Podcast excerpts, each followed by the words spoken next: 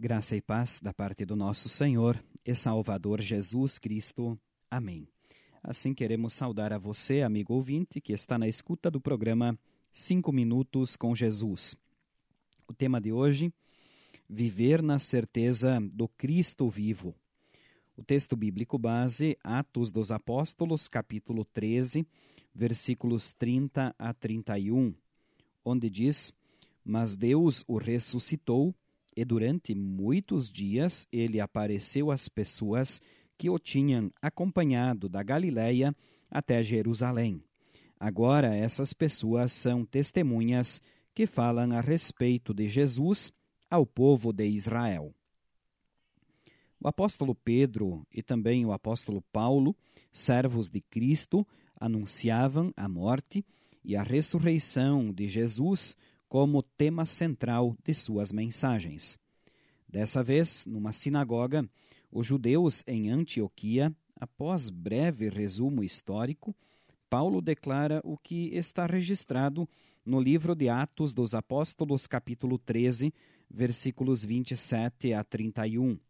Os moradores de Jerusalém e os seus líderes não entenderam que Jesus é o Salvador.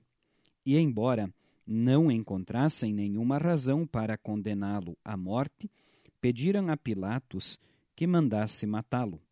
Mas Deus o ressuscitou, e durante muitos dias ele apareceu às pessoas que o tinham acompanhado da Galiléia até Jerusalém. Agora essas pessoas são testemunhas que falam a respeito de Jesus ao povo de Israel. Falar, dar testemunho, e viver na certeza do Cristo vivo é a lição de casa diária de cada um que confia nele.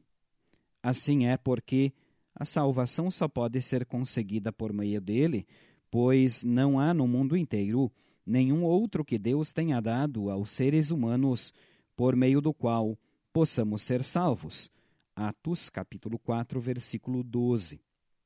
Quando Deus nos fala assim em sua santa palavra, não devemos, teimosamente, endurecer o nosso coração.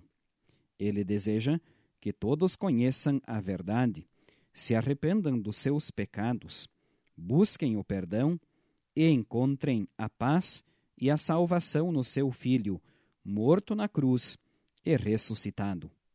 A fé em Jesus e a entrega de nossa vida aos cuidados dele dão sentido e direção ao nosso viver. O sacrifício de Cristo na cruz e sua vitória sobre a morte são a garantia da nossa bem-aventurança eterna. Deus seja louvado por isso. Vamos orar. Jesus, louvo-te por teu amor. Tu és santo e perfeito, mas carregaste a culpa dos nossos pecados. Renova todo o meu ser e capacita-me a viver nos teus caminhos acompanha-me com a tua santa e poderosa bênção. Amém. Esta, prezados ouvintes, foi nossa mensagem para hoje. Nós, da Igreja Evangélica Luterana do Brasil, queremos agradecer a sua companhia, tanto hoje como também durante toda a semana. Convidamos você que nos acompanhe novamente na próxima segunda-feira e desejamos a todos um bom e abençoado fim de semana. Rude cruz se erigiu, dela ao dia fugiu, como emblema de vergonha